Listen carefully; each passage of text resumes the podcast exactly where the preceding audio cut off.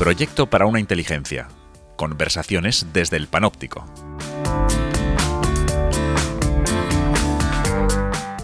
Episodio 6. La inteligencia resuelta.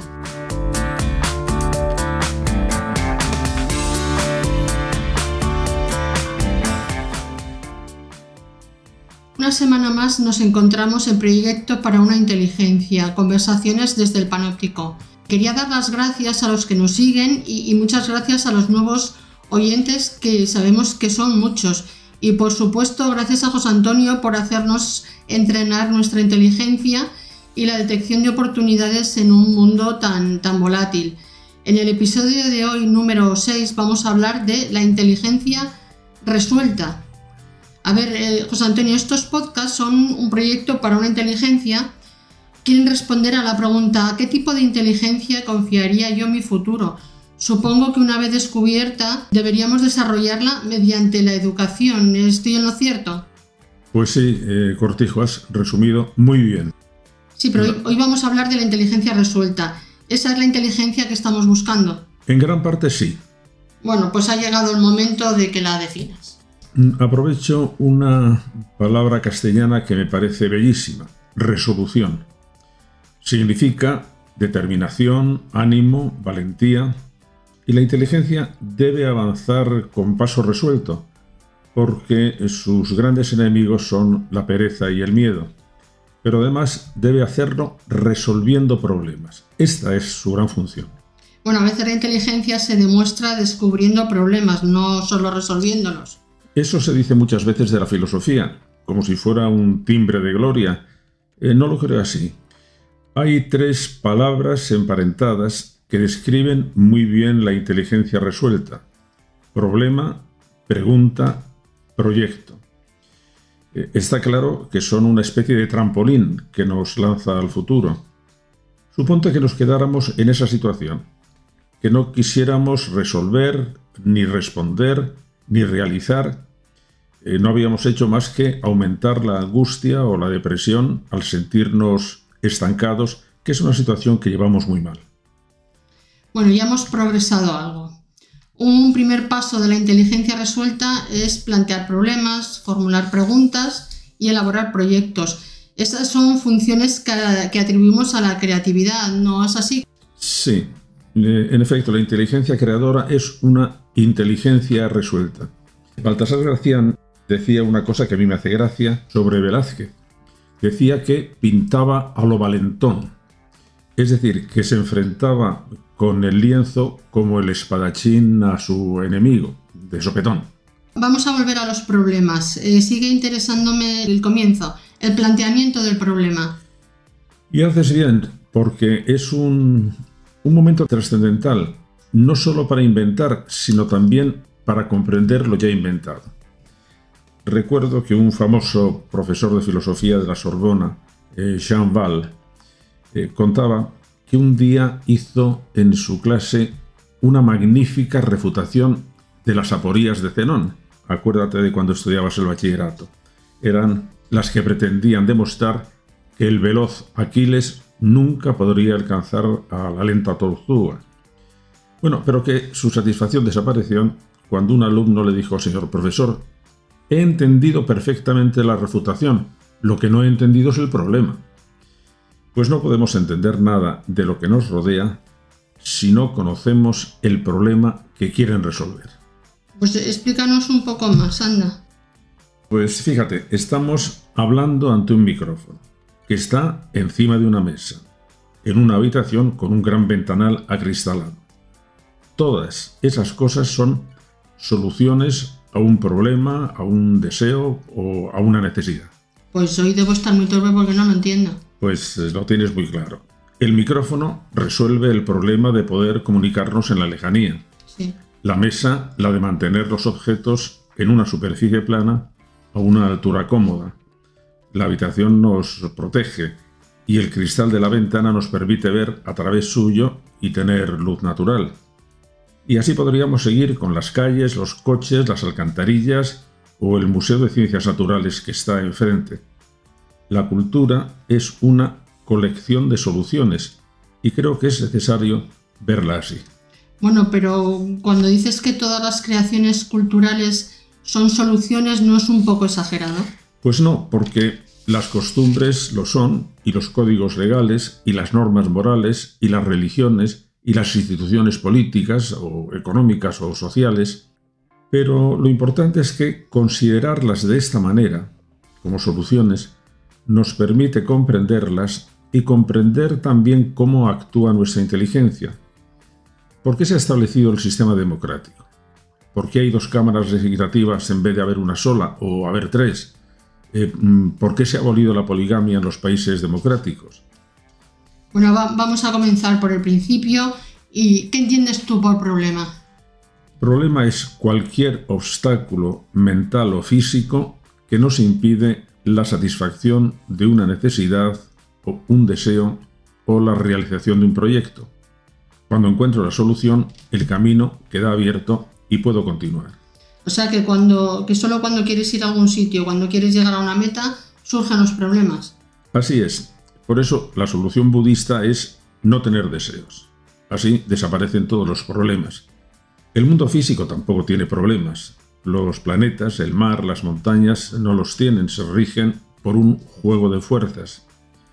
Los problemas aparecieron con la vida, porque la vida aspira a mantenerse, a crecer, a sobrevivir, a, reproducirse, y para eso tuvo que inventar soluciones.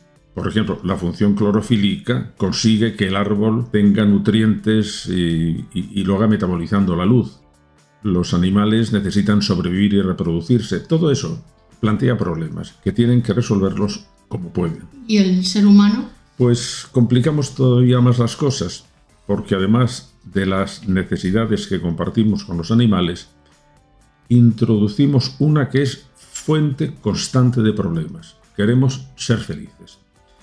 El deseo interminable produce problemas interminables. Piensa, por ejemplo, en la búsqueda de la justicia. Bueno, te, haré la pregunta del último podcast. ¿Dónde tengo entonces que mirar?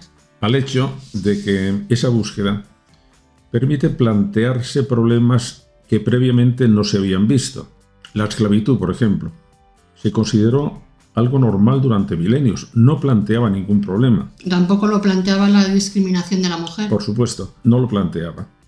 Eh, pero vamos a seguir con el análisis creo que debemos distinguir entre problemas teóricos y problemas prácticos. Pues a ver, ¿qué es, empieza por el primero, ¿qué son los problemas teóricos? Aquellos que se resuelven cuando conozco la solución. Por ejemplo, los problemas matemáticos, físicos, los científicos en general. ¿Y los problemas prácticos? Pues no se resuelven cuando se conoce la solución, sino cuando se pone en práctica. Que suele ser lo más difícil. Así es. Recuerdo que un diplomático americano decía, pues no sé por qué los europeos se preocupan tanto con el enfrentamiento entre judíos y palestinos, cuando la solución es muy sencilla. Basta con que todos se comporten como buenos cristianos. Eh, los problemas prácticos, por ejemplo, los planteados por la convivencia o por la situación económica o por los conflictos de intereses o de creencias, son los más difíciles. Por eso me parece tan necesario darnos cuenta de que nuestro objetivo es resolverlos y hacerlo de la mejor manera posible. Y con eso llegamos a otra diferencia importante. Pues venga, vamos a ello. Tenemos un problema. Buscamos una solución. Eh, la encontramos, pero resulta que se opone a las soluciones que sobre ese mismo problema han encontrado otros. Entonces surge un conflicto. También se da entre los animales. Cazar la presa plantea problemas, repartirla genera conflictos. Profundizar este asunto me parece esencial mm, no solo para nuestra vida privada, sino para nuestra vida política. La tarea del gran político no es evitar los enfrentamientos que son inevitables, sino convertir los conflictos en problemas. Todo eso suena muy bien, pero sonaría mejor si nos lo explicas. Vamos a ver, en un conflicto, el enemigo a batir es el contrario. En un problema, el enemigo a batir es el problema. Lo que llamo mm, política ancestral se ha planteado siempre en formato conflicto. Eh, de hecho, eh, Carl Schmitt, que es un politólogo con una influencia tremenda en el siglo XX y XXI, lo planteó rotundamente. La esencia de la política es el enfrentamiento amigo-enemigo y debe determinar con la desaparición del enemigo. En cambio, la política ilustrada que defiendo sostiene que los enfrentamientos se plantean en términos de problemas. Vamos a enfrentarlos con él y solucionarlo. Bueno, me parece que eres un poco optimista. Hay conflictos que no se pueden convertir en problema. Por ejemplo, el que hay entre agresor y agredido, entre un propietario y ladrón, entre Jack el destripador y la víctima. Bueno, pero precisamente para poder convertir los conflictos en problemas, se ha inventado una gran solución. La creación que me parece más poderosa y sorprendente de la inteligencia humana, los derechos como protección de las personas. Pues es verdad, ponos un ejemplo. El independentismo catalán. En 1640, Cataluña se rebela contra las leyes de la monarquía hispánica. En 1641, Pau Claris proclama la República Catalana.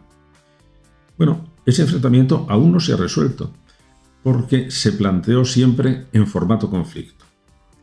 Y con el conflicto se puede acabar momentáneamente, pero lo más probable es que retoñe. Si vos estás metido en un tema, ¿cómo se podría plantear en, en formato problema?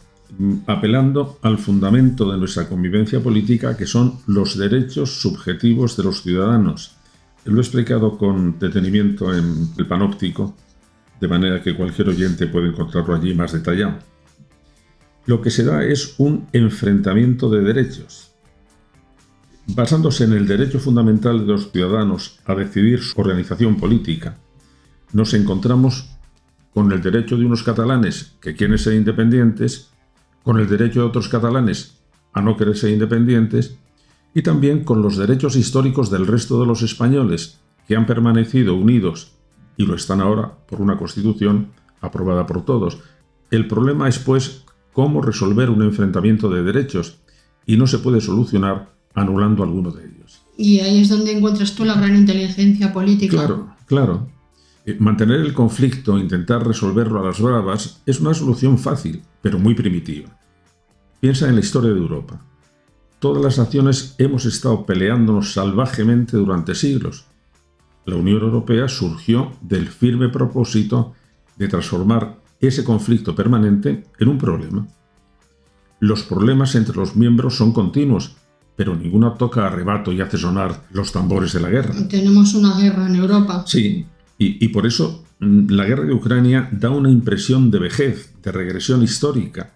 Es la reaparición de la política ancestral. Tecnológicamente es muy avanzada y emocionalmente es muy primitiva. Ojalá la comprensión de cómo funciona la evolución de las culturas, de cómo debería funcionar la inteligencia resuelta, convenza a los ciudadanos para rechazar esas muestras de vejez como rechazaría que volviéramos a una cultura sin escritura, mm, pues nadie lo querría. ¿Podríamos alguna vez llegar a ese acuerdo? No, mientras no descubramos la vacuna contra la estupidez, pero de este tema hablaremos en el próximo podcast. Pues eh, os damos a todos las gracias y hasta dentro de 15 días. Hasta entonces.